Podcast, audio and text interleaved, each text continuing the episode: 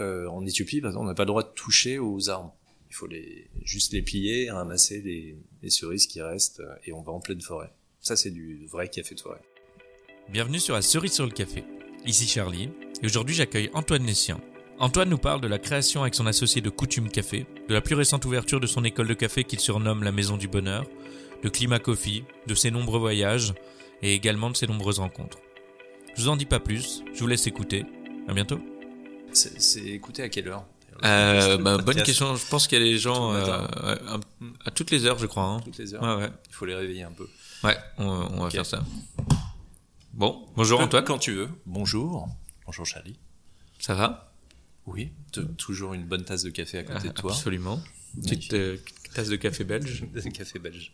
Mm. Nouveau torréfacteur que je ne connaissais pas du tout. Andy. J'explore toujours. Voilà, on est en train de déguster un café Andy. Très important de toujours goûter tous les cafés qui se font. Voilà, fait en qualité par toi-même. Fait en qualité par moi-même. Voilà. Est-ce que tu peux décrire l'endroit où on est actuellement? Alors nous sommes dans l'école du café et du bonheur accessoirement. Parce que le café amène au bonheur ou le bonheur amène au café. Les deux sont, sont assez liés. Euh, on est dans le l'école que j'ai créée il y a eu un an et demi maintenant Mhm.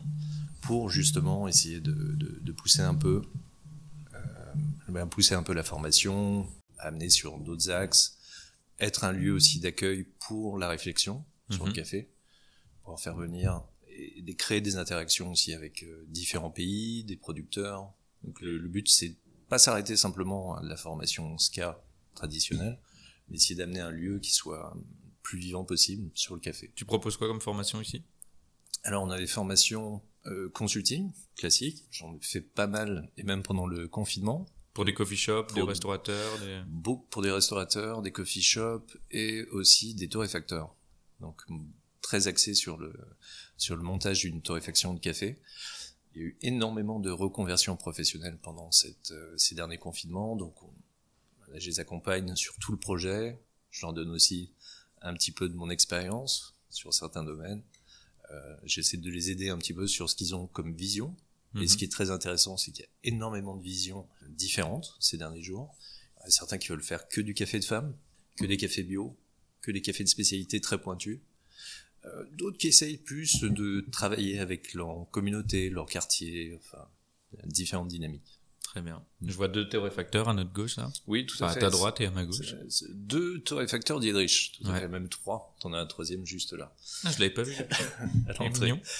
Le, le but aussi, c'est bah, bien sûr, c'est le showroom de Dietrich et de pouvoir avoir un lieu, comme euh, par exemple des torréfactrices qui vont venir dans quelques instants, je pense, qui ont eu un problème avec leur torréfacteur sur une surcharge électrique qui a fait griller les plombs, de pouvoir venir très vite torréfier ici en sécurité et de, de, de- voilà d'assurer les commandes pour leur Et pour dans leur un joli lieu demain, en plus. dans un beau lieu. Donc, le lieu est très calme Lumineux.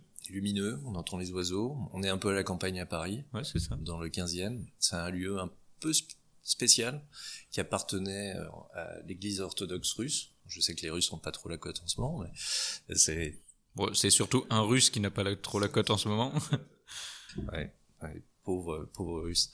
Il, faut- il y a une émission à faire hein, sur euh, que se passe-t-il pour euh, aussi le monde du café, enfin ou les personnes impactées aussi sur le café et en général en Russie aussi, surtout ceux qui Ouais. font des- de l'opposition. Parce que Oui. de- tous les coffee shops euh, se commencent à mettre des affiches, on peut pas rester silencieux, etc. J'ai vu pas mal d'affiches euh, sur les, les coffee shops euh, moscovites, par exemple. c'est très développé le café de spécialité ou le café en général euh, en Russie? En Russie, oui. Enfin, on a quand même des grosses, grosses, un gros, gros marché. Mhm. Donc on a, on a, on a des leaders de- du café de spécialité. On a même des chaînes comme Double B qui avaient été montées par mon ami Olga à l'époque et qui d'ailleurs ferment toutes ces opérations en Russie euh, pour quitter la Russie parce que bah, c'est plus vivable.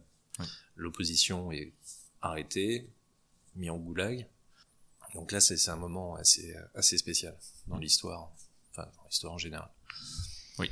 Bref, euh, pour passer sur des choses plus légères et positives, sur, sur le café, sur- donc euh, ce, ce lieu est un, est un très très vieux, enfin c'est un des bâtiments les plus vieux du 15e arrondissement, euh, qui était le relais. le lieu d'accueil. Donc c'est parfait, ça tombe bien. C'est pour ça aussi que c'est la maison du bonheur. hein. C'est pour ça que c'est maison du bonheur. Ouais. On essaie d'apporter du bonheur. Là, j'ai quelques petits bonheurs, euh, quelques geishas assez pointus, Mmh. magnifiques. On en goûtera une euh, un petit peu plus tard Avec plaisir. aussi. Est-ce que tu peux me raconter, euh, t'as toujours travaillé dans le café? Alors j'ai toujours travaillé dans le café. Non, j'ai toujours bu du café Ouais. en grosse quantité Raconte-moi Depuis- alors, euh, qu'est-ce que tu faisais avant depuis mes 5 ans. Je me souviens. À 5 ans le premier café Premier souvenir de café, ouais. Un espresso Un Ah, c'était les canards. Euh, C'était un peu la très bonne idée de, de ma mère de tremper des sucres dans Oui. le café, puis on donnait ça aux enfants. Pouf, ça Ouais. donne de l'énergie. Et ça a toujours été une obsession. C'est mieux que dans l'absinthe hein, quand même pour les Mm. enfants. Tout à fait. Ou le calva. calva pour les faire dormir. Donc euh, oui, c'est, ça a toujours, toujours été une obsession. J'ai eu mon père qui buvait des bols de café en permanence. Euh, je pensais être un bon dégustateur de, de café. Je travaillais en ciné. J'ai fait des écoles de cinéma. Mhm. Euh, j'ai commencé à travailler assez jeune, sur le premier long métrage à 17 ans. Ah ouais Ouais. J'étais introduit euh, sur euh, Ponette, qui, euh, qui était la fille d'un de mes amis Ouais. euh, qui a eu le prix d'interprétation féminine euh, à 5 ans Ah oui. à l'époque. Donc je me suis retrouvé en plein milieu de d'ambiance de, tournage, j'ai adoré et j'ai trouvé un, un- je me suis préparé aux grandes écoles de Mhm. cinéma, j'ai fait classique euh, parcours, histoire de l'art, euh, passé un master et ainsi de suite et je me suis retrouvé sur les tournages très très rapidement à Paris Tu faisais quoi? Pendant pas mal d'années, Je- tout. j'ai tout fait. J'ai connais bien faire. fait preneur de son, assistant d'écho, régie, euh, retour vidéo, euh, production. J'ai commencé à Et je vais produire. passer l'enregistreur, du coup c'est toi qui vas gérer le... Ah oui, non, si tu veux, son. techniquement ça va. J'ai j'ai quelques formations techniques aussi à la base. j'ai fait cadreur. Euh, et puis j'ai commencé à produire Ouais. et à co-réaliser. Production, à l'époque, euh, j'ai fait un paquet de courts-métrages. J'ai des- aussi des, des amis qui commençaient à, à tourner. Mhm. donc pendant pas mal d'années. Et au bout d'un moment, je trouvais que Paris, et puis un peu l'hypocrisie parisienne, c'est assez difficile hein, d'être, euh, de travailler dans le, dans le cinéma. Il faut toujours se vendre en permanence. Mhm. Il faut essayer de trouver toujours des, des contrats et ainsi de suite. La production accompagnée. J'ai décidé de plus faire de production sur un tournage. où J'ai vu un directeur de prod qui était venu 4 heures du matin à abandonner ses enfants pour un tournage qui ne le concernait pas. Juste sur un client qui était là. Et par inquiétude, il était venu à 4 heures du matin pour voir si tout se passait bien. Là, je me suis dit, ouf, ok, c'est peut-être pas le plus intéressant possible. La production aussi a des limites au niveau création. Donc, J'avais commencé à co-réaliser un documentaire et je suis parti donc au- en Australie Mhm. avec euh, une de mes ex à l'époque. On est partis tous les deux, on s'est installés. T'avais quel âge à l'époque? Euh, je dois une... C'est une bonne question. Une vingtaine d'années, Ouais. à peu près. Très frais. Ouais. Prêt à de nouvelles aventures. T'as quel âge aujourd'hui? C'est- c'est- ça doit se dire. Tu peux nous le dire. À 44. Ouais. oui, ça, ça, passait assez vite. hein. Ouais. Mm. 44, ouais. Donc c'était il y a pas mal d'années. Euh, Et c'était quoi, c'était, euh, C'était exactement, enfin, le premier, premier travail dans le café, c'était il y a 18 ans Ok. déjà. Euh, J'ai commencé, euh, donc je, je suis arrivé en Australie, j'ai, en bon amateur de, de vin et de bons petits plats, je pensais Ouais. que j'avais une, une culture gastronomique même sur le café, hein, boire les meilleurs cafés italiens et ainsi de suite, comme tout bon français, qui croit que le, le café américain c'est du jus de chaussette et que les Italiens sont extraordinaires. et je me suis aperçu que non, C'est l'inverse. que non, qu'on nous avait menti pendant toute cette période, mais je me suis senti choqué Ouais. euh, d'a- d'avoir eu cette, euh, cette espèce de, de mensonge permanent, de, de matraquage permanent sur euh, des concepts très très simplistes, Mm. et m'apercevoir qu'il y avait une, toute une connaissance sur le café qui n'existait pas en France Mm. Et qui existait en Australie de façon obsessionnelle. Mm. Bon après, ouais, nous on a toujours eu le... pour euh, nos parents et leurs parents, euh, le bon café c'était le café de comptoir. Mm. Il n'y avait pas vraiment d'autres. euh, Dans le café en général, on peut pas vraiment parler de d'âge d'or parce que bon, c'est quoi l'âge d'or? La colonisation? Hmm, Je suis pas sûr. on avait peut-être pas forcément aussi des connaissances sur la torréfaction comme on a maintenant. Même quand j'ai commencé comme torréfacteur. Je remercie les Australiens pour m'avoir apporté une vision plus, plus expérimentale, professionnelle. Est-ce qu'il y a un autre pays où on traduit littéralement euh, la torréfaction par brûlerie? Ou il n'y a qu'en France? Je, je, je, suis contre totalement le mot brûlerie ouais, mais pour plusieurs raisons. Il y a Parce que euh, ça, tout le monde trouve ça assez charmant, un peu ancien, etc. Oui, ça. de la brûlerie. nanana. Ouais. Mais la brûlerie, il faut, faut remettre les choses. cramerie. Il faut remettre les choses en, en perspective. On Ouais. appelle ça une brûlerie parce qu'on brûlait le café. Ouais. Et on le mettait dans ce qu'on appelle les étouffoirs, et qu'on appelle toujours les étouffoirs dans la, dans la torréfaction. On mettait ça dans des bidons pour étouffer le départ de feu, ou la fumée. Ah ouais, ouais mais Oui, du oui. coup, tu devais encore avoir en- encore plus ce côté cramé et fumé. Ah mais euh, oui, parce que le, le but c'était esthétique. hein. Essentiellement, on, on essayait de torréfier pour que ça soit le plus gonflé possible. J'ai des torréfacteurs qui me racontaient que ses parents euh, torréfiaient pendant une heure. Euh, on a aussi Pour, le- de, pour une petite idée, en général, on est sur 20 minutes, à peu près 15-20 minutes? sur une torréfaction? Ouais. Non, Moins? Non, non, on sera moins. On sera, on va dire, les espresso jusqu'à 15 minutes, Hmm. filtre. Pardon, j'incluais en même Oui. temps le refroidissement, mais euh, Oui. Ah oui, entre les sections, les séquences. Ouais. oui, j'ai réfléchi comme ça. Mais... Oui, ce qu'on peut aussi, c'est c'est un débat. On peut analyser le refroidissement. Est-ce que ça fait partie de la torréfaction? Est-ce que c'est Ouais, oui. C'est moment de euh, c'est- cristallisation. pour donner une idée. euh, cristallisation des une heure, c'est beaucoup. Ouais. Une heure, tous c'est- les cas, c'est beaucoup c'est trop. C'est beaucoup trop. C'est comme euh, quand je suis revenu d'Australie après toute cette époque, on me parlait de 21 minutes beurre de moine. Alors ça, c'était une espèce d'obsession qu'on retrouve aussi un bizarre. C'est comme le fait de pas nettoyer ses machines à espresso, Ouais. qui reste dans l'esprit euh, commun, cette espèce de my- mysticisme. Euh, 21 minutes beurre de moine. Alors je dis, qu'est-ce que ça veut dire? C'est alors c'est torréfié sous la couleur de robe de moine. Ok. Oui, C'est sexy, hein, robe de moine. On pense Ouais, au fromage aussi. derrière. j'avais ça en tête. Hein, Donc on a on a un côté un peu un petit peu comment dire typique, Mhm. on va dire robe de moine. Et je, je discutais avec des torréfacteurs à l'époque. Je disais mais pourquoi pourquoi 21 et pourquoi pas 22 et pourquoi pas 20 Qu'est- qu'est- Qu'est-ce qui se passe à 21 précis? Vous pouvez m'expliquer un peu ce que vous vous imaginez à 21, 21 minutes? Bah, tout ça est une espèce de légende qui s'est passée. Et un torréfacteur me dit oui, oui, si c'est comme ça, parce que si on torréfie trop vite, c'est pas assez bon. Je fais, ah bon, ok. Bah, je l'ai chronométré et il torréfiait en 14 minutes. Je fais, bah, vous êtes beaucoup trop rapide.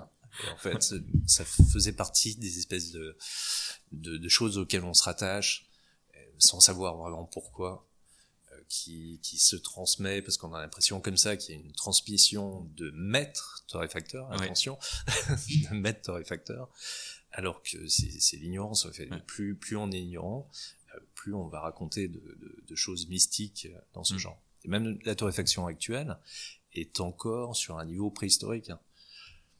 On a encore énormément de choses à, à analyser. Ok. Bon, euh, c'est pour ça qu'il y a une obsession sur les courbes, Ouais. parce qu'on a l'impression de contrôler, Mm. de se dire tiens, ouais, je regarde la courbe, ouh, ça descend, hop, elle est très lisse. Mais j'ai des torréfacteurs qui, qui m'appelaient, ils disaient Ah, ma courbe est super, mais mon café est pas bon. C'est pas. Oui, Parce qu'il faut, il faut le corréler, bien sûr, à une dégustation. Mm. Donc le terme brûlerie, euh, je pense qu'on peut, peut l'appeler torréfaction maintenant. On peut peut-être, se- on n'est on pas obligé de s'accrocher à des, des espèces euh, d'images. Bon, il y a certains qui utilisent ça pour pour, pour de l'humour, Mm. justement, côté humoristique, mais on peut éliminer brûlerie, torréfaction, et essayer d'amener un peu une image plus professionnelle du Ouais. torréfacteur. Tout à fait. Et un, un expert en qui on aura confiance. Non. Bon, je pense qu'on va vers, dans, Oui. cette direction-là, en tout cas. Ah, totalement. On a eu explosion de petites torréfactions, ou plus grosses, ces dernières années. C'est ce qu'il nous faut. Il nous faut plus de torréfacteurs, plus de torréfacteurs qui sont formés aussi comme euh, barista, au moins qu'ils aient des connaissances sur l'extraction de leur café. Et des baristas formés en torréfaction qui ont des connaissances. euh, Qui peuvent en oui, ça, ça, oui non. Moi, j'ai eu pas mal de mes baristas qui ont voulu euh, passer euh, derrière la machine. Parce qu'il y a une espèce de fantasme dans les cafés de spécialité où ils se disent, il faut qu'ils comprennent d'où vient la torréfaction, bien sûr, qu'ils peuvent la déguster, Mhm. ça c'est important, euh, mais qui se disent, alors moi, je commence barista, après je serai torréfacteur, et après je serai acheteur de café vert. C'est une espèce de fantasme bizarre. Je ah bon C'est trois métiers totalement différents. Oui. Alors, barista, on va avoir un côté social. On est devant, on a une interaction client, on a quand même une vie, une vie de café qui est assez intéressante. On travaille aussi euh, la matière, le café, on goûte. Le métier de torréfacteur, on voit moins de personnes, on s'enferme dans un lieu, et surtout, c'est assez répétitif. On va multiplier les torréfactions, on porte, côté physique, il faut porter les sacs, il faut, les emballer, il faut les emballer, ainsi de suite. Il y a toute une partie qui est un peu moins sexy, hmm. où j'ai des baristas qui, au bout de deux jours, ouais, c'est bon, je sais ce que c'est que, la torréfaction. J'ai pas envie d'en faire mon métier particulièrement. Et café vert, c'est pareil, un fantasme, oh, il voyage dans tous les pays. On se retrouve souvent en pleine montagne, dans des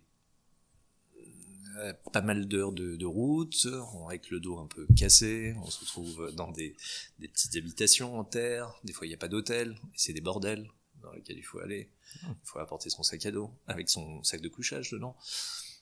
Et non, c'est pas des hôtels 5 étoiles un peu partout euh, dans, dans la pampa. C'est surtout en pleine montagne, la plupart du temps.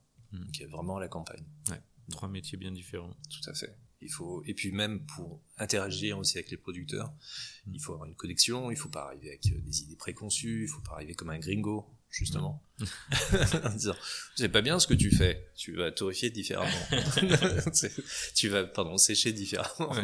Non, il faut déjà s'imprégner, euh, rentrer en contact avec les mm. producteurs, rester avec eux, comprendre un peu les dynamiques. Et donc du coup avant tout ça, mm. ton premier premier pas dans le café en Australie? Premier pas dans le café en Australie. Comment ça s'est passé? Le café de spécialité n'existait pas encore. Ouais. Je suis arrivé pile au bon moment, juste à l'explosion du café de spécialité qui était un moment euh, incroyable. Ouais. Euh, alors premier c'était premier c'était les Italiens quand même, c'était sur place, c'était les, Italiens mais Italiens australiens qui avaient mmh. une vision plus à l'écoute et il y avait une toute une interaction entre euh, Melbourne, mmh. il y a Sydney aussi avec premier café Campos qui avait ouvert Melbourne, et Melbourne était très connecté avec San Francisco, Seattle, les premiers latte qui ont commencé à arriver, ainsi de suite. On se retrouvait d'abord avec une mode euh, des, du latte pour les dandies. C'était avant les hipsters. et dandy qui ne faisait pas grand chose, qui se mettait au café, qui buvait des, des latés avec euh, du latte art. Donc on a les premiers championnats aussi du monde qui se mettaient en route, qui commençaient à être de plus en plus connus. Il y a toute une interaction avec le barista. Et là, on avait une compétition acharnée qui a commencé à se mettre en place entre les différents coffee shops et torréfacteurs, euh, les uns après les autres. Moi, le mien, c'est en passant euh, près d'une torréfaction. Par hasard, je ne savais pas du tout ce qui était à Melbourne était une torréfaction, et c'est un Italien qui était euh, passionné de tout, cuisine, vin, enfin tout, type de produits, qui me dit, mais viens, viens, rentre, puis il me fait goûter deux, trois cafés, c'est incroyable. Puis il commence à me montrer aussi à faire plusieurs choses avec le même café en espresso, et puis un qui était fruité, un qui était très léger, enfin, il montrait un peu la dynamique, il pouvait montrer un petit peu d'acidité, c'est incroyable. on discute, il dit mais il n'y a pas ça en France? Parce qu'ils étaient persuadés qu'en France on avait déjà une culture du café beaucoup plus avancée. Je dis, on est complètement dans les choux, on comprend pas grand chose, on sait pas ce une torréfaction, un café, on sait pas extraire un café correctement. Enfin on était euh, sur le service. Le café c'est du service. C'est souvent formé en France comme du service, c'est pas comme la boisson. Mmh. C'est là où souvent j'essaye de motiver tout le monde d'ailleurs à se plaindre du café n'hésitez pas. Si, si, le café est mauvais, de dire excusez-moi, mais ah, je peux pas le boire. je ne peux pas le boire. Il est vraiment très mauvais. Et de le ramener et demander aussi euh, qu'est-ce que vous avez comme café. Ouais. il y a énormément de paramètres qui peuvent entrer en compte, euh, mhm. donc il faut pas hésiter ouais, à mhm. redemander un autre café ou quelque chose d'autre. Totalement. Ça peut être on est capable de se plaindre pour, un, pour un, pain qui est un peu sec. Mm. Euh, pourquoi est-ce qu'on se force à, boire de, de, mauvais café c'est ce que les anglo-saxons appellent un paradoxe français. Ah, aussi. Intéressant. Il y a plusieurs, plusieurs paradoxes. Et donc là, cet Italien australien. Donc euh, cet Italien australien m'a commencé à faire des dégustations. Il m'a dit viens, ouais. bosse ici. Génial. Vraiment, je peux bosser. Et j'ai commencé au comptoir en premier à goûter tous les cafés que je pouvais. C'était un grand lieu. C'est une petite torréfaction. La première, c'était une toute petite torréfaction et qui, euh, qui il y avait déjà quand même l'arrivée des cafés bio. Mhm. En fait, euh, pré euh, café de spécialité, on avait tout ce mouvement euh, quand même en direct des producteurs. Donc c'était le bio, commerce équitable, fair trade et tout qui avait commencé. Et l'idée c'était de se rapprocher, c'est les Américains qui ont vraiment poussé, se rapprocher des producteurs et commencer à exiger petit à petit plus en plus de qualité. Et là, boum, ça a commencé à exploser. Euh, Quimpo, ça a été le premier qu'on appelait Coffee Nazi. Okay. Parce qu'on n'avait pas le droit, c'était barista, t'avais pas le droit de parler pendant le service. C'est vrai? Pas un mot pour te concentrer sur le sur le café. Ils jouaient justement sur le côté hyper euh, professionnel. Euh, il y avait les premières compétitions de barista qui commençaient à arriver. Tout le monde était euh, et puis une espèce de surenchère en, Australie, c'est arrivé assez vite. Donc les, Italiens avec à l'écoute internationale qui ont rattrapé assez vite, commençaient à s'intéresser à la qualité. Et là, il y a eu une, ascension assez rapide. On a eu, j'avais mon ami Toshi qui commençait à revenir, qui était l'emblème d'Ario, qui, qui nous apportait les premiers V60. Tout le monde hallucinait, oh, qu'est-ce que c'est? Ces filtres, tous les trucs japonais qui débarquaient. On avait les premiers euh, siphons et toute une influence, une espèce d'émulsion qui s'est faite. Mm-hmm. Et on avait des machines à espresso type classique, la Spatiale, la Pavonie, mm. Faema, ainsi de suite. Et Marzocco est arrivé aussi. Et on pris, pris le marché, mais alors une vitesse ouf, hallucinante. Et c'était devenu même une, euh, une marque en disant si t'as pas une Marzocco, c'est que t'es pas, ouais. pas un bon coffee shop. Ben, Aujourd'hui, c'est encore un peu le cas. Hein. Euh, j'ai contribué un petit peu aussi. On a vendu, on a vendu quelques-unes. Euh, on a vendu pas mal de, de, de machines. Euh, mais c'était ouais, les premières qui avaient une stabilité de température qui, était, qui était géniale et puis vraiment une bonne flexibilité à l'utilisation. Après, euh, est arrivé, pareil, il y en avait partout. Euh, Slayer est arrivé mais a disparu euh, ensuite. Et est revenu est revenu beaucoup plus tard, parce qu'ils explosaient les premières. Donc ah. c'est un, un, peu, bah, un peu embêtant. Enfin bref, sur, sur, on a une espèce de, de mélange de, de, de, de matériel de, passion en fait qui se, qui se diffusait avec ce qui se passait aux États-Unis, beaucoup de, de communication, de producteurs qui démarquaient. Et ce qui était assez intéressant, c'est que même si tout le monde, enfin, il y avait des concurrences assez brutales, parce que c'est quand même un gros business en Australie, tout le monde se retrouvait à tous les événements, en permanence. Parce qu'on apprenait énormément de choses. Cup of Excellence, ils faisaient leurs démonstrations, etc., etc ça a été un moment assez. Je suis toujours dedans. Enfin, qui, qui, qui m'a qui m'a boosté et qui m'a mis cette image justement du café de spécialité comme euh, quelque chose de très dynamique, très jeune. J'ai rencontré un de mes maintenant qui est associé avec moi, euh, Justin, qui a aidé à monter Five Elephant à Berlin aussi à l'époque. On s'est rencontrés sur sur euh, une dégustation où on était juge avait fait surcaféination. Donc on a discuté toute la, toute la soirée, mais surcaféination, on pouvait plus marcher hein, à la fin. Ah ouais? Ouais. Voilà. C'était la compétition nationale qui s'appelle Golden Bean, qui existe aussi aux États-Unis. Et c'est 500 euh, cafés par catégorie. catégorie filtre, espresso, latte, ainsi de suite. Et le fait d'avoir une médaille, d'ailleurs j'étais Golden Bean 2007 à l'époque. En Australie? En Australie, ouais. J'ai été champion australien. Félicitations. merci. Ce qui, ce qui, a créé un petit peu de controversie, enfin de, de problématiques euh, sur place, le Frenchie sur place. Ce qui est marrant, c'est que suite à ça, suite à ça aussi, les Australiens me considéraient plus comme français. Ok. Ouais. D'ailleurs, quand on a monté Coutume ensuite, les médias australiens me considéraient comme train in Melbourne. Formé, formé à Melbourne. Alors j'ai essayé d'amener plutôt un, un concept qui est assez international, mais l'amener au niveau français. Et puis euh, non, non, ils, ils, adoraient dire que c'est ce, qui a fait le buzz au début, justement. Mais c'est à cause de toi, en fait, tous les baristas français qui viennent et qui, qui se sont fait former à Melbourne. Oh, c'est une mode, une mode internationale de dire ouais, training Melbourne. Je pense qu'il y a eu beaucoup, beaucoup de, de personnes. Été à Melbourne aussi. Comme euh, voilà, comme euh, Thomas aussi, Thomas Lehou, Mhm. Euh, pour la Boulangerie de Belleville, qui aussi euh, a vécu à Sydney, mhm. qui, qui, a compris aussi, qui a été euh, marqué par le, le café sur place, ouais. où l'exigence des, des, cafés est assez extrême. Ouais. Et surtout, les volumes de café par coffee shop sont bah, énormes. J'avais, même en France, on entend, enfin, je l'entends mhm. pas encore beaucoup, mais là-bas, on parlait, dans les, dans les annonces de recrutement, c'était souvent, on parlait en kilos. En kilos qu'on pouvait assumer en tant que barista par jour. Et beaucoup, beaucoup. Combien de kilos Ouais. 15 kilos au jour Ouais, à la tasse. exactement ça. Et c'est euh, Et tu enchaînes. et c'est quasiment que les euh, pour beaucoup de coffee shops, c'était euh, la seule exigence quasiment. Ouais, ouais, j'avais euh, euh, dans, de- dans ma torréfaction, j'avais un, un café et je voulais passer. J'avais commencé à torréfier. Euh, Je voulais passer du côté barista pour comprendre un peu ce que c'était. Ouf, Euh, j'ai travaillé trois mois derrière la machine. Alors au début, les clients me regardaient, ils me disaient mais vous êtes vous êtes pas mon barista habituel. Bah, mais c'est pas grave, je peux, je peux vous faire un café. Vous me dites ce que vous voulez, je, vous- je vous le calibre, je vous fais un café. Ils disaient oui, mais mon barista habituel connaît ma boisson. Parce qu'il fallait se souvenir de toutes les boissons, surtout des réguliers, ce qui permettait d'amorcer Ouais. en avance, de commencer à faire les cafés même avant qu'ils aient demandé leur café. S'ils se posaient à table, il fallait que le café se pose au moment où ils s'assoient. S'ils avaient fini leur café, qu'ils en prenaient un deuxième, le deuxième devait se poser tout de suite après. C'est là qu'on c'est là que c'est un métier de service. Ah mais tu, tu apprends. Surtout au début, où on te dit bonjour, je voudrais 8 cappuccinos, 3 lattés, 6 euh, cafés allongés, Mm. 3 espressos. Ça, tu, pardon?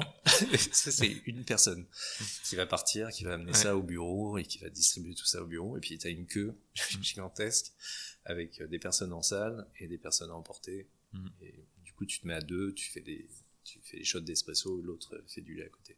Dans les quantités de, de café, parce qu'ils ont une culture du café emporté qui est euh, beaucoup plus important qu'en France. Et donc là, à ce moment-là, tu euh, tu travailles donc derrière la machine un petit peu. Tu faisais de la torréfaction aussi. C'est là que tu as été formé avant de- d'être Golden Bean? Ah bah, C'est là où j'ai eu ma médaille. En fait, c'est mon, mon maître torréfacteur qui était d'origine italienne Ouais. aussi. Il y avait un, un Italien et un Polonais Ok. qui tenaient le truc, euh, qui prend du café parce qu'il faisait les compétitions chaque année. Il prend du café d'un assemblage que j'avais créé à l'époque. Il le met dans un sac, il l'envoie fraîchement euh, sorti du, du refroidisseur. Il l'envoie, il dit on va mettre le tien. Je fais t'es sûr? Parce que d'habitude tu, tu fais les choses carrées et tout. Non, si, si, on va le voir. Le café revient. Gold. Je tombe sur le gold. Il y avait une médaille d'or. Euh, T'as 5 médailles d'argent et 10 de bronze pour chaque catégorie à peu près. Je, je reviens avec l'or, sauf que ça crée un espèce de clash avec lui, parce qu'il n'avait jamais eu l'or. Il a Ah. réussi d'autres médailles et tout, et du coup on rentre dans une... J'ai essayé de lui expliquer que enfin, l'or c'était pour lui, hein. c'est sa boîte. Euh, Il il l'a pas supporté. Ouais. Sur son ego, il y a toujours des problématiques d'ego dans, le- dans les entreprises. Ce que j'ai jamais compris, hein. parce que si tu as, une personne qui fait mieux que toi, bah, engage-le Ouais. tout de suite. Il faut qu'il bosse avec toi. S'il est 100 fois meilleur que toi, vas-y, oui, viens. Euh, C'est c'est toujours ridicule d'essayer d'amener des personnes qui, que tu vas pouvoir contrôler ou alors que euh, qui pourraient Pour faire aider des grandes à- choses, il faut des grands hommes Tout à fait. et des grandes femmes. Oh, quelle belle phrase. Et surtout les grandes femmes, c'est temps. Mm. Oui, il y a de plus en plus de femmes torréfactrices. Oui. Ça, c'est. Mais c'est là, j'ai alors j'ai pas encore d'invité euh, féminin dans le podcast, mais ça va Mhm. arriver. On parlait de Magda. Euh, je peux dévoiler maintenant parce que Oui, bien on- sûr. je suis en pour parler. on doit juste trouver un créneau. Mais oui, oui, bien sûr, euh, mettre en, en avant les femmes dans le café, c'est encore plus important. hein. Oui. J'ai deux en a- torréfactrices qui vont débarquer tout à l'heure, Eh ben, qui veulent utiliser la machine. Elles sont en panique, elles m'envoient des messages en disant si tu as besoin de répondre à quelque chose, vas-y, n'hésite pas. hein. Je, je leur enverrai un texto Ouais. directement. Euh, donc euh, voilà. Ce- Mais- je- en résumé, c'est ce qui m'a poussé à vouloir euh, revenir. Euh, Donc, et là, c'est le seul endroit où tu as travaillé euh, en Australie dans le café? Euh, non, j'ai travaillé dans deux torréfactions Ouais. à l'époque. Euh, deux torréfactions. J'étais parti comme tout bon français en working holiday visa. Ouais. Euh, j'ai fait des deux années consécutives, mais Donc, tu fait quand même de 6 mois de ferme? J'ai fait six mois de, de, vi- de vigne. De vigne, de ouais. vigne. Ouais. C'était, assez rock'n'roll. Ouais. Je me suis dit, tiens, euh, oui, parce qu'on avait Non, c'est 3 mois, pardon. trois mois, trois mois de bonus. Euh, tu gagnes une année de plus.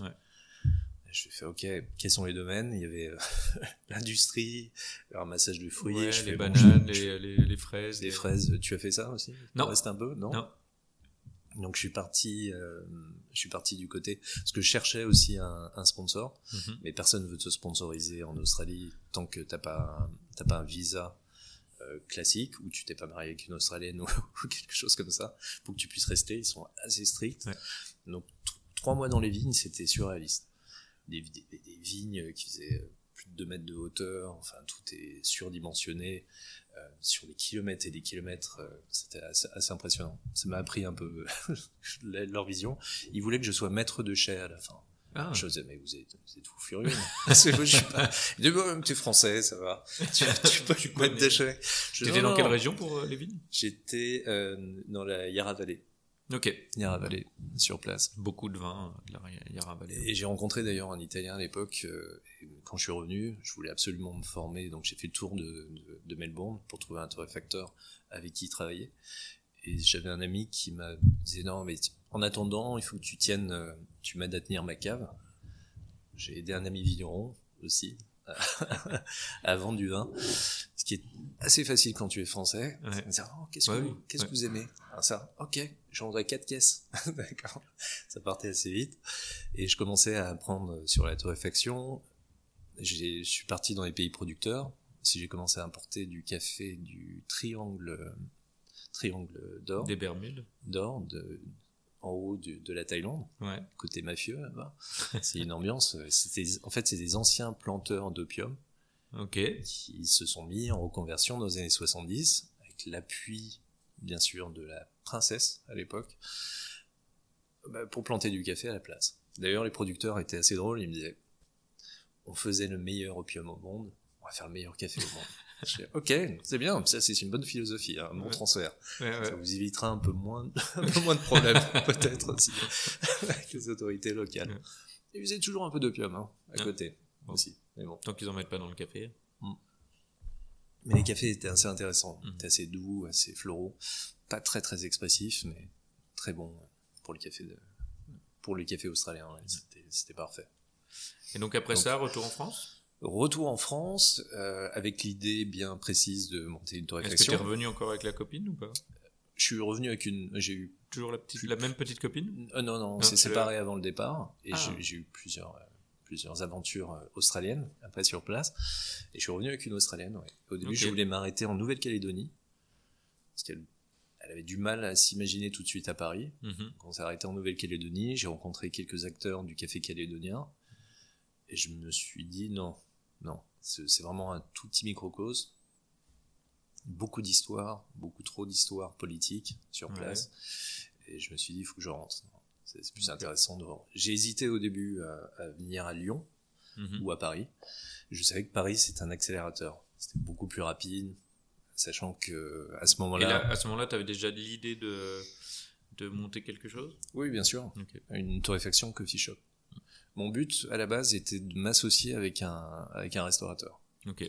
Et de monter la partie torréfaction, créer parce que j'ai été formé aussi, euh, bien sûr, avec toute la partie professionnelle, équipement, ainsi de suite. Donc j'ai été prêt. Trouver un restaurateur pour faire le coffee shop et attaquer comme ça. Et t'occuper du café. Et m'occuper du café, c'est ça. Et c'est là où j'ai rencontré monsieur Tom Clark, mhm. qui faisait du porte-à-porte. C'était difficile pour lui. Il avait une, société où il faisait de la distribution de café tchèque, de la Bohème, la Bohème Café, qui est un New-Yorkais qui s'est installé, euh, euh, qui s'est installé à Prague, et enfin ou même dans la banlieue plutôt, et qui il faisait des différents palaces avec son, son paquet de café à la main et leur disait voilà c'est du café de spécialité. Alors je peux dire un peu à l'époque café de spécialité tu avais premier Starbucks qui devait ouvrir, je pense, à, à Odéon, mhm. et tu avais les capsules Nespresso. C'est tout. Encore, euh, comme tout le monde aime bien euh, euh, cracher sur, sur Starbucks, mais Starbucks, même aux États-Unis ou dans d'autres pays, ont aidé à l'ouverture d'esprit sur un café différent ont permis d'avoir un café différent du café euh, grand-mère que tu trouvais en supermarché. Et un café qu'on paye plus cher aussi, on est prêt à payer un peu plus cher. Donc, euh. Avec une communication qui est toujours quand même sur le, le Burundi, café du, tu vois les têtes de producteurs, deux trois photos, etc. Mm. Donc, ils, ont ils ont contribué même à l'international à ouvrir un petit peu l'esprit du, du marché euh, classique. Tant mieux, oui, parce que sans ça, tu, tu te retrouves avec une incompréhension. Et là, d'un coup, tu as, tu as une espèce de diversification sur l'image du café qui a été qui aide à un terrain pour le pour le café de spécialité. Mm. Le problème du mot de café de spécialité, c'est qu'en français, ça, ça parle pas. C'est pas, pas très, bah, très évocateur. cette phrase ne, ne, veut rien, dire. Ne veut rien dire. Est-ce que je fais de ma spécialité du café, café de spécialité? En anglais, ça marche. Mm. Speciality coffee, parce que c'est quand même sur une définition propre. Euh, on, a, on a tout essayé au démarrage. Fait café fin, café de réserve, café gourmet. Enfin, tu peux, tu peux décliner les choses, mais il y a tout un vocabulaire mm. à créer, toute une, une, sémantique, une discussion à avoir sur comment mieux présenter les cafés de spécialité. Clairement. Mm. Et donc là, retour, euh, tu rencontres euh, Tom? Je rencontre Tom qui me dit euh, Viens, on monte des, des, cartes de, de café. Je fais non. Il voulait faire un, des stands de, de, de, de la bohème. Je lui dis, on n'a pas besoin de la bohème. je vais torréfier du café. Je vais, on, va, on va les commercialiser, on va créer une marque et ainsi de suite. Et c'est là où on a commencé à faire du porte-à-porte aussi pour les financements. On a fait toute l'Europe. Hein. On est parti euh, en Angleterre, on est parti en Belgique. On a rencontré des, des gros financiers aussi euh, dans le Marais qui voulaient nous installer, qui avaient euh, des connexions pour les meilleurs emplacements plein Marais. Ils voulaient nous filer 2 millions d'euros juste pour commencer. Par contre, ils prenaient 90% de la société. Oui, ce qui est beaucoup. Donc, après quelques conversations comme ça avec, avec des, des requins, on s'est dit, bon, on va essayer de se débrouiller on a fait prêt bancaire, euh, emprunt familial, classique. on a demandé partout, tout autour, de tout ce qu'on pouvait trouver, plus notre, nos fonds.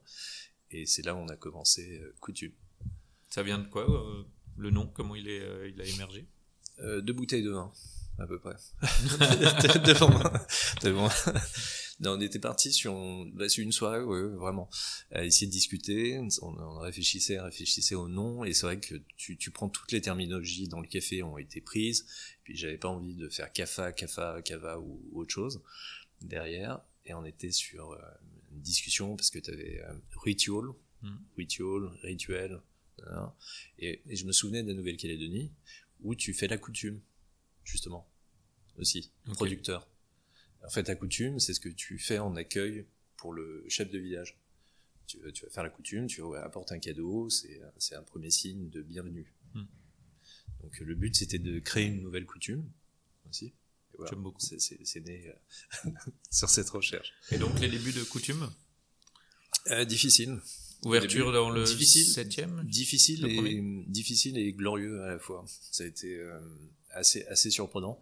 On, les travaux, on est tombé sur, sur des, escrocs euh, qui j'ai dû faire une main courante pour, les pour les billets. On a dû payer deux fois les travaux. Ça s'est retrouvé euh, assez difficile.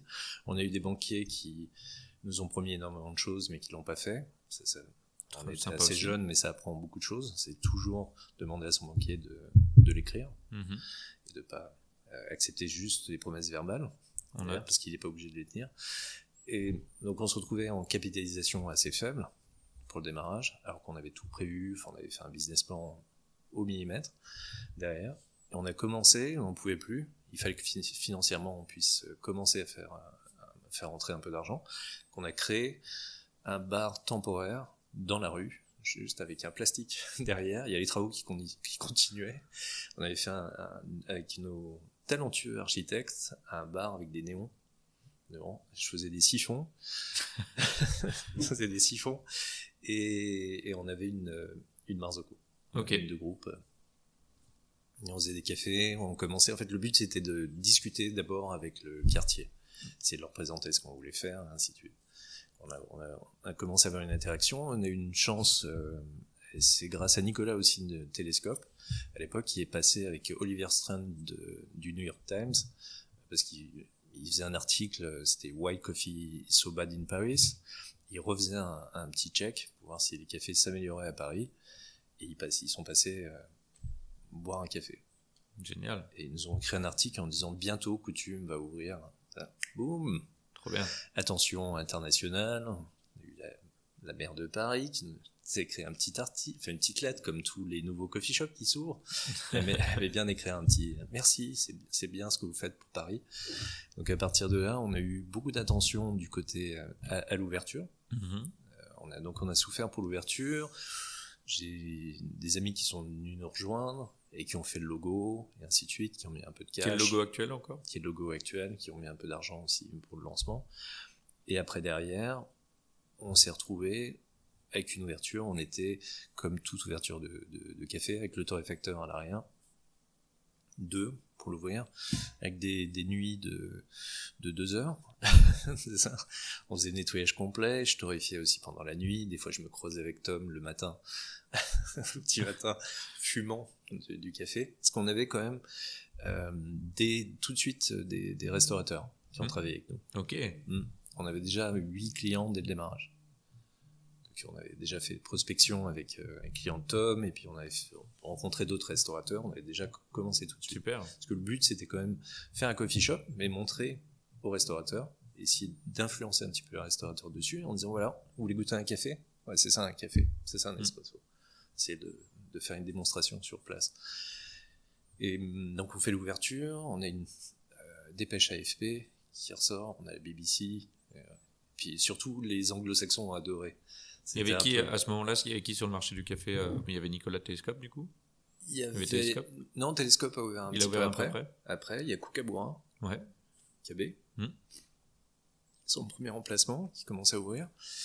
Et c'est tout à l'époque. Il y a le Caféothèque, bien sûr. Ouais. Les Caféothèques où on s'est tous retrouvés. Ouais. on était tous là-bas, ainsi, dès le démarrage. C'était le seul endroit. D'ailleurs, quand je suis revenu d'Australie, j'ai demandé où est-ce qu'on peut boire un bon café. Ouais. On m'a dit la caféothèque. Ok. je suis allé boire un espresso. Je il y a, il y a d'autres endroits? Non.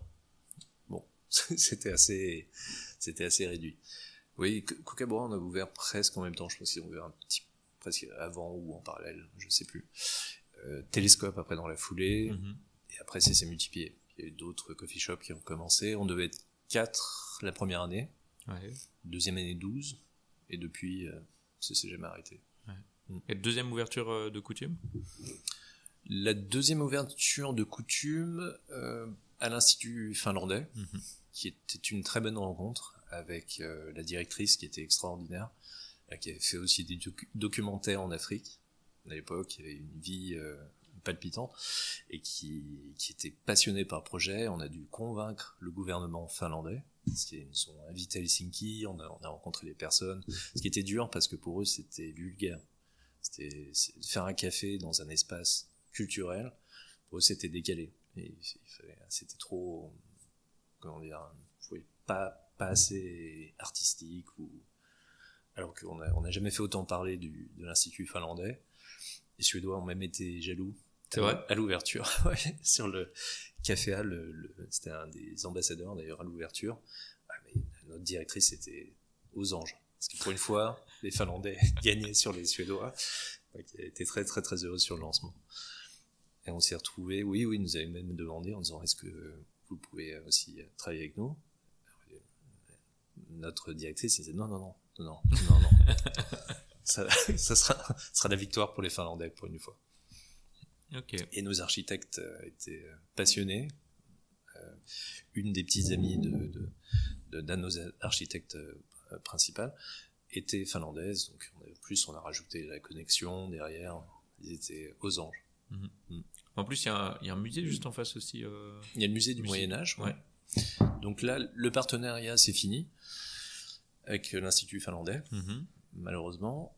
Euh, bah, pour plusieurs raisons aussi, parce qu'il y a eu un changement. La directrice est partie. Donc euh, la nouvelle directrice a voulu faire les choses différemment.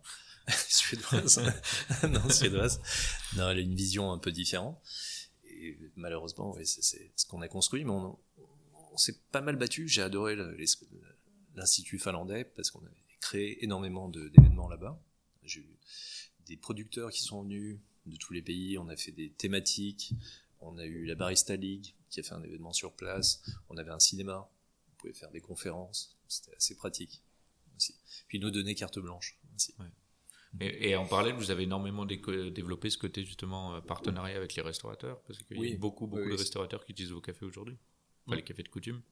Beaucoup, beaucoup d'énergie à essayer de, de, les amener sur la compréhension aussi qu'une formation, ça se valorise, que le métier de barista se valorise, qu'il fallait former les, les chefs à comprendre que ce n'était pas que du service, et c'était pas trop difficile de contrer parce qu'aujourd'hui il y en a beaucoup qui sont maqués avec euh, Richard et des locations de machines, euh, etc. Sur les systèmes de location, oui, ça a toujours été leur obsession. Mais on s'est battu justement pendant des années pour leur faire comprendre que la machine, c'est un, équipement de production. Mhm. Ils vont dégager un chiffre d'affaires qui est quand même sympathique à, partir d'une machine à espresso, et qu'il faut qu'ils le considèrent comme le four pour la cuisine, qu'ils réussissent à le.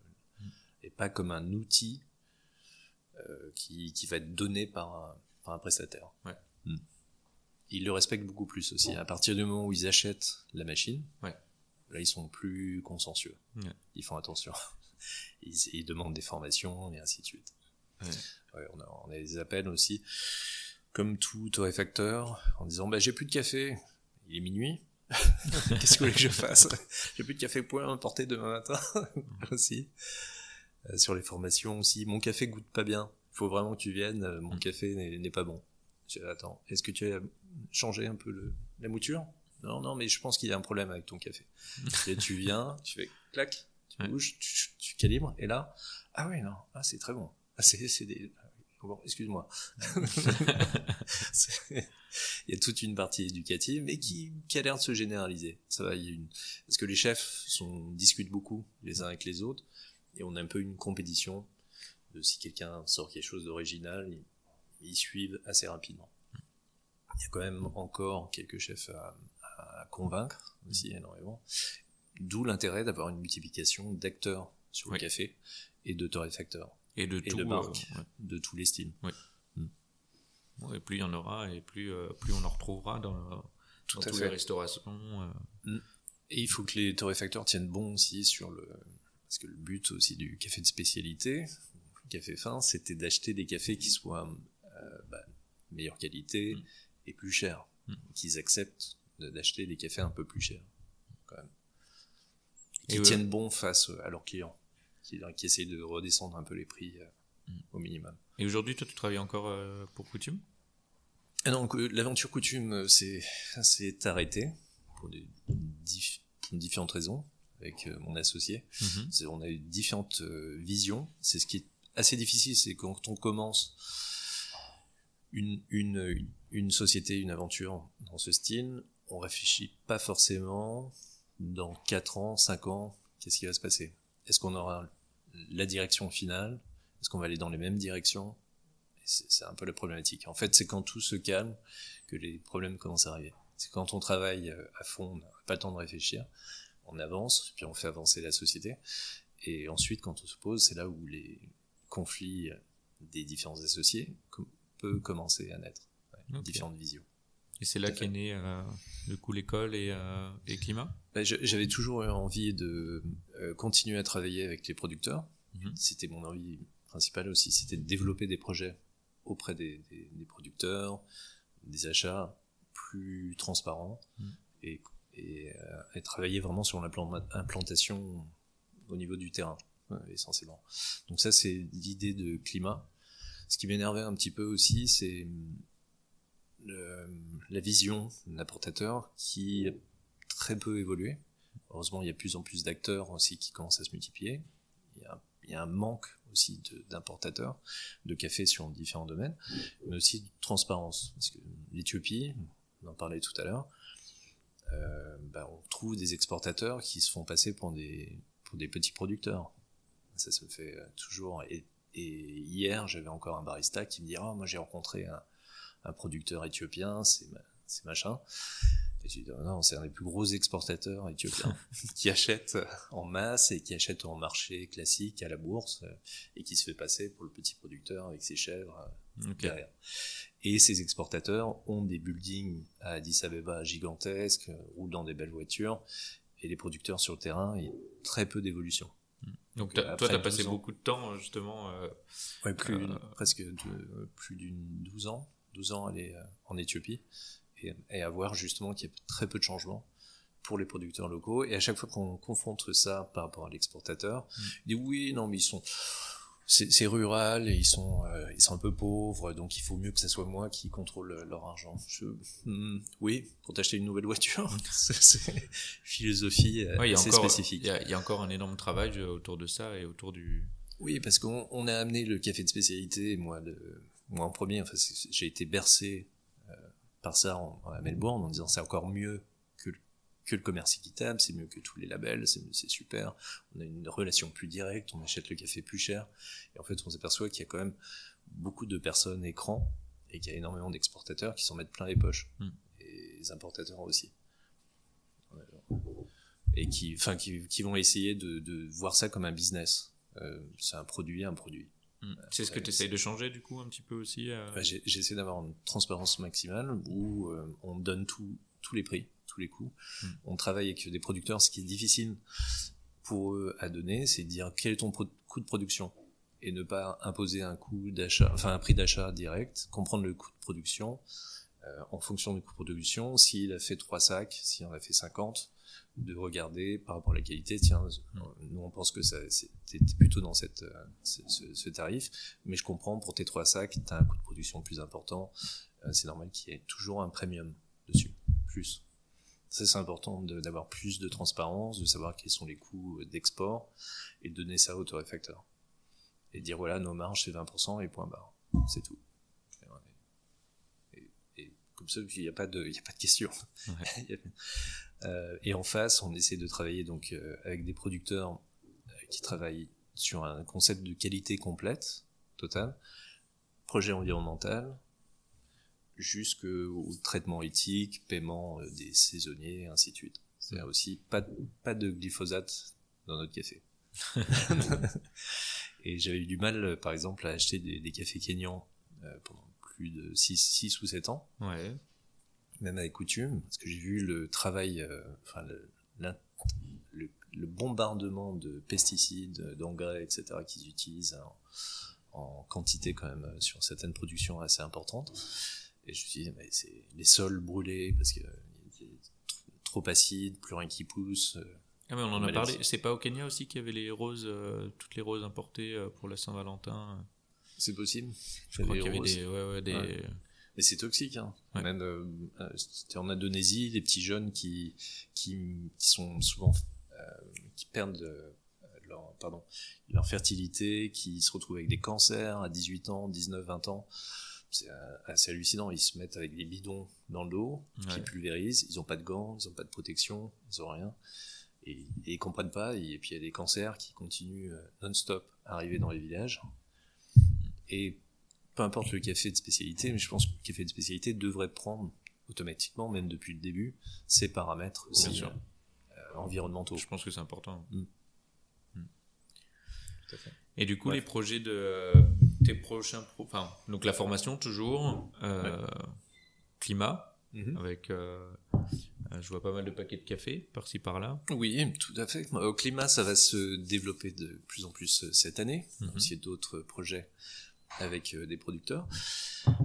On a bah, l'école. L'école va aussi faire des partenariats à l'international Génial. avec d'autres écoles.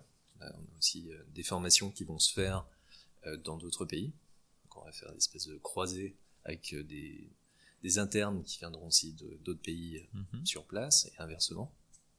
Euh, on pro- propose aussi toujours des, des voyages dans les pays producteurs aussi avec des torréfacteurs ou des personnes qui vont commencer une torréfaction. Alors selon les pays, j'essaie de, de trouver un- le confort maximum selon les possibilités. Et aussi euh, du côté donc école et d'autres projets à venir, ceux qui, qui vont être des partenariats avec euh, des montages de torréfaction, Mm. mais à l'étranger. Ok. Mhm. Et tu proposes aussi des formations barista, pas que de réfaction. Euh, oui, bien sûr. Mm. Euh, barista, sensoriel, café vert, toutes les formations, tous les métiers du café. Ouais. Cold brew, si vous voulez apprendre à faire du cold brew, venez ici. On a au niveau international, oui, projet qui se prépare pour le Maroc, Mhm. pour la Côte d'Ivoire, Chypre aussi, Génial. aussi dans la foulée. Parfait. Et les, les formations, c'est des formations sur combien de temps en général? Euh, tout dépend du niveau de la personne. On a des personnes qui veulent se remettre à niveau, qui veulent essayer de, de ch- se vérifier un peu leur capacité en torréfaction, essayer d'améliorer un peu leurs connaissances, Mm. euh, travailler sur des profils. Des personnes qui veulent commencer un coffee shop Mm. et qui, qui veulent attaquer tout de suite en service, et ainsi de suite, qui partent de zéro, vraiment, vraiment des novices. Beaucoup, beaucoup de novices qui viennent de reconversion complète. J'aime bien le café et je voudrais euh, en faire un métier, mais qui ont commencé à regarder à droite à gauche, euh, commencé à goûter pas mal de café, et de se dire, tiens, ça, je vais en faire un métier. Mhm. Top. Et hum, oui, oui, torréfaction, c'est un nouveau métier à la mode, tant mieux. Ouais, ouais. On, c'est, on euh, le retrouve un peu comme les brasseurs artisanaux dans les, dans les villages aussi, dans petites villes, grandes Mm. villes. Ah, mais c'est important aussi qu'il y ait des personnes comme toi qui, qui, font- qui parlent de ça en disant attention, c'est pas fait pour tout le monde. Moi, je Mhm. sais que je, euh, que je pourrais pas faire de la torréfaction euh, toute ma Oui. vie. Ça, c'est euh, pas possible, je le sais. Oui, ou même euh, aller acheter du café vert. Un certain bagou, il faut aimer la route, euh, il faut aimer pas, pas faut très bien aimer dormir. voyager, parce que voyager. ça peut paraître idyllique comme ça, mais, Bien sûr. Mais ça Ouais, peut être vite contraignant. Je me souviens de Mortem, quand il commençait Nordic Approach à l'époque, il faisait beaucoup l'Afrique. Euh, Il, il- il commençait sa, sa- sa- son aventure, et lui, c'était sur l'Afrique. On se retrouvait au Burundi, euh, ou en Éthiopie, ou au Kenya, ça dépend, sur, sur, sur l'Afrique de l'Est. Et, et la dernière fois, j'avais vu, c'était à Bujumbura, quand il avait commencé sa, sa boîte. et Je me suis dit, oh, putain, il, il- voilà, il faut que je reparte au Kenya, après il faut que je parte au Rwanda. Il faisait tous les pays les uns après les autres. Je disais, oh, tiens, j'aimerais bien t'accompagner au Kenya. Il disait, Oh, j'en peux plus. j'en peux plus. Ça fait six mois que j'ai pas vu mes enfants à la maison. Je suis sur les routes, je dors dans des hôtels euh, horribles. Euh, c'est, je le voyais que physiquement, il est fatigué un peu. Plus, euh, il faut avoir un bon estomac, Ouais. certaines fois. Il faut s'adapter, il faut, euh, il faut aimer aussi euh, la route. Euh, donc chaque catégorie a ses avantages et ses, ses inconvénients aussi derrière. Et puis le travail de barista n'a rien de, de, de basique. On se retrouve avec justement avec une interaction avec des gens. On, on participe à une communauté, on apprend toutes les histoires du, du quartier. C'est ce que, ce que j'ai aimé tout de suite euh, chez Coutume. C'est qu'on euh, on nous a attaqué tout de suite en disant non mais c'est une mode, c'est un truc pour les hipsters. Euh, ainsi de suite. Je leur disais bah non, le bon café c'est pas un truc de hipster. Non, c'est pour les dandys. c'est pas pour les dandys ni les hipsters, c'est fait pour tout le monde. Ouais. Et on avait des petites grand-mères qui venaient du quartier euh, acheter leur paquet de café toutes les semaines Mm. et qui me disaient mais c'est génial ce que vous faites, vous embellissez notre quartier, et ainsi de suite. On avait d'autres qui étaient un peu plus conservateurs, un peu plus difficiles. Mm. C'est très moche ce que vous faites. Les murs sont trop bruts. Vous pouvez pas faire une petite peinture hein, parce que les murs là, là, les murs là, à nu comme ça, c'est pas possible. Mais c'est très action. Bah, tu travailles dans un espace avec des murs Ouais, Vide. ouais, ouais, il y a souvent des, des questions. hein. euh, Ouais. qui, qui, qui, euh. qui un petit peu le- les réactions. Ouais. ce qui était Souvent, c'est les gens qui travaillent dans le bâtiment Mm. qui posent la question, ils voient tout de suite que c'est du placo. euh, pas- Oui, poser Ouais, directement poser, et avec. la question. euh. disant, Est-ce que vous allez faire quelque chose dessus Vous voulez un ça. petit carrelage, un petit truc à mettre dessus.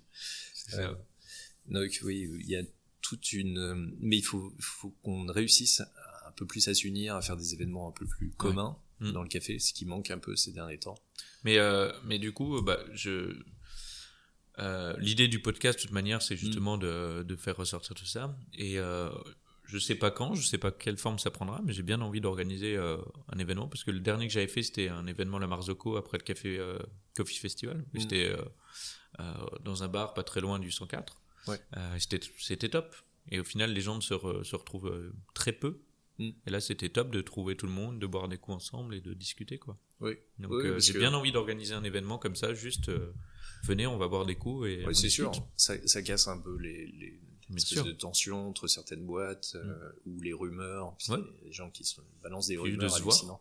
On, Ouais, on se travaille voir tous et- beaucoup et euh, Exactement, et de réunir, c'est ce qui fonctionnait déjà avec les Frogs Fight à l'époque, euh, qui, qui fonctionnait bien, bon, qui est difficile à relancer comme ça, mais de, de relancer des événements. Ouais. Moi, je voulais faire de la torréfaction à poil. oui, bah, euh, Faut, faut Rémi- relancer Rémi j'ai passé le. Ah, mais il m'a dit, il m'a dit, parce que Rémi, c'est un des premiers, euh, c'est, euh, c'est un des premiers avec qui j'ai parlé du podcast. Hmm. Et il m'a dit, mais faut le faire, j'y crois à fond, euh, Ah ouais, faut tu le fasses. Et il m'a dit, là, quand je lui en ai parlé, quand on, on s'est parlé au téléphone et que tu m'as parlé de la torréfaction à poil, Hmm. je lui en ai reparlé derrière, il m'a dit, ah, mais, mais je suis, je suis trop chaud. il m'a dit, il m'a dit, faire. j'y crois autant que le podcast. C'est un Ah, truc, mais j'y c'est crois sûr, trop. c'est sûr. Donc, euh, ça demande de, ça demande du, de l'entraînement, Ouais. du ski. Ouais, bah, j'imagine, ouais. on, en- on en a fait d'ailleurs une torréfaction à poil, euh, à la poêle donc, euh, en Éthiopie. On avait fait même une ballet cup en plein milieu donc de la biosphère de ballet. Parce qu'il y a toujours des, des questions. Qu'est-ce qu'un café de forêt? Parce qu'on entend beaucoup parler de café de forêt, café de forêt. Est-ce que c'est la forêt domestiquée? Donc c'est ce qu'on appelle des cafés de semi-forêt, plutôt Mhm. des forêts domestiquées. On a quand même déboisé énormément. Et on a à côté les bio- biosphères, Ouais. qui sont des réserves naturelles protégées par l'UNESCO la plupart du temps dans différents pays. Ou euh, en Éthiopie, par exemple, on n'a pas le droit de toucher aux arbres. Il faut les, juste les plier, ramasser les, les cerises qui restent euh, et on va en pleine forêt. Ça, c'est du vrai café de forêt. Parce que c'est forêt, euh, forêt primaire, hein, qui, ont, qui ont évolué, bien sûr. Euh, et donc, on s'est retrouvé à Balai.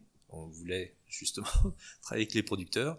Euh, on discute. euh, Là-bas, il y avait euh, un ami de Farm Africa. On dit Ah bah tiens, tu peux collecter parce qu'il y a des producteurs qui étaient très loin. Tu peux leur collecter. On va le faire torréfier à Addis, euh, dans un laboratoire. On arrive le jour, et puis après tu- tu- on repart ensemble, et puis euh, on arrive euh, sur, sur l'organisation. Aucun café torréfié, que des cafés verts, des cafés en cerise, en fruits, qu'il a fallu euh, mettre au pilon. Ah On a oui. dû, et- ah oui, grain par grain, sélectionner, faire notre. on, a fait, on avait 44 euh, producteurs aux alentours, qui avaient chacun apporté euh, plusieurs lots, parfois, et torréfié à la poêle. Euh, J'ai appris quelques techniques aussi Ouais. de, de, poêle. Quel type de matériaux il faut utiliser, qui sont un peu plus doux, euh, Ouais. pas marquer ton café. On est sur du feu mo- doux, feu moyen. Euh, Il y a une, toute une séquence à faire, hein, attention. Il y a un protocole à faire sur la, sur la torréfaction. Et, on a, et puis on a été sûr que le lendemain ça allait être fumé, parce que c'est sur le feu de bois quand même, tel quel. On s'est dit, Ah, ça va être dur pour le cupping. Et en fait, non, c'était très propre. En tout cas, étonnamment euh, propre. Rémi, Antoine, si vous avez besoin d'aide euh, pour l'organisation, euh, moi, je suis chaud. Ah, il faut, je, je pense qu'il faut plusieurs types de poêles, justement. C'est ce qui donnera un peu le On va trouver challenge. Si euh, s'il y a quelqu'un qui travaille dans, pour euh, une marque de poêle et qui veut Oui, sponsoriser le creuset, l'événement. le creuset, Ah, ouais. le creuset devrait Ah, aussi ah, bon, Si on sponsoriser. peut travailler français, ça peut être bien. Oui, tu- veux, tu veux pas Tefal Non, Tefal c'est peut-être un peu connu. Peut-être Ouais. des marques un peu plus Ouais, différents matériaux, Ouais, voilà. mm, en céramique aussi. Ouais, ça peut être bien. Mm. Voilà. on fera des petites réflexions. La question c'est est-ce qu'il faudrait être à poil Ça c'est un autre Ouais. débat. Voix. Si c'est En tout est- cas, on tout s'épilera pas. Quoi. Tout dépend si c'est en été ou ou au printemps. au printemps derrière. Ça dépend. ça, ça dépend. Ça dépend du, du torréfacteur Ouais. aussi. Aussi. Bref. Je veux pas te retenir plus longtemps parce que je crois que tu avais un rendez-vous à 13h. Oui, tout à fait. Et j'ai nos torréfactrices qui veulent passer, Et ben Mm. voilà, donc. euh, qui sont dans leur voiture, je pense, elles sont parties avec leur sac de café et viennent torréfier ici. eh ben, ouais. Donc on a deux, deux torréfactrices qui m'ont envoyé déjà 15 messages depuis, depuis qu'on vient de commencer à discuter. ouais. Merci beaucoup en tout cas. C'est un plaisir. Je sens qu'on avait encore plein de choses à dire, mais on- et, euh, pourquoi pas un épisode 2 euh, Oh, il y a toujours plein de choses à, Ouais. à dire sur, sur le café, Voilà. tous les domaines. Et euh, merci beaucoup. Et bonne journée, bon café, Ben, merci. comme dirait le comité français du café. Salut. Bon café. À bientôt. Tu as un autre Ouais. débat. Voix. Si c'est En tout é- cas, on tout s'épilera pas. Quoi. Tout dépend si c'est en été ou, ou au printemps. au printemps derrière. Ça dépend. ça, ça dépend. Ça dépend du, du torréfacteur Ouais. aussi. aussi. Bref. Je veux pas te retenir plus longtemps parce que je crois que tu avais un rendez-vous à 13h. Oui, tout à fait. Et j'ai nos torréfactrices qui veulent passer, Et ben Mm. voilà, donc. euh, qui sont dans leur voiture, je pense. Elles sont parties avec leur sac de café et viennent torréfier ici. eh ben, ouais. Donc on a deux, deux torréfactrices qui m'ont envoyé déjà 15 messages depuis, depuis qu'on vient de commencer à discuter. ouais. Merci beaucoup en tout cas. C'est un plaisir. Je sens qu'on avait encore plein de choses à dire, mais on- euh, pourquoi pas un épisode 2 euh, Oh, il y a toujours plein de choses à, Ouais. à dire sur, sur le café, Voilà. tous les domaines. Et euh, merci beaucoup. Et bonne journée, bon café, Ben, merci. comme dirait le comité français du café. Salut. Bon café. À bientôt.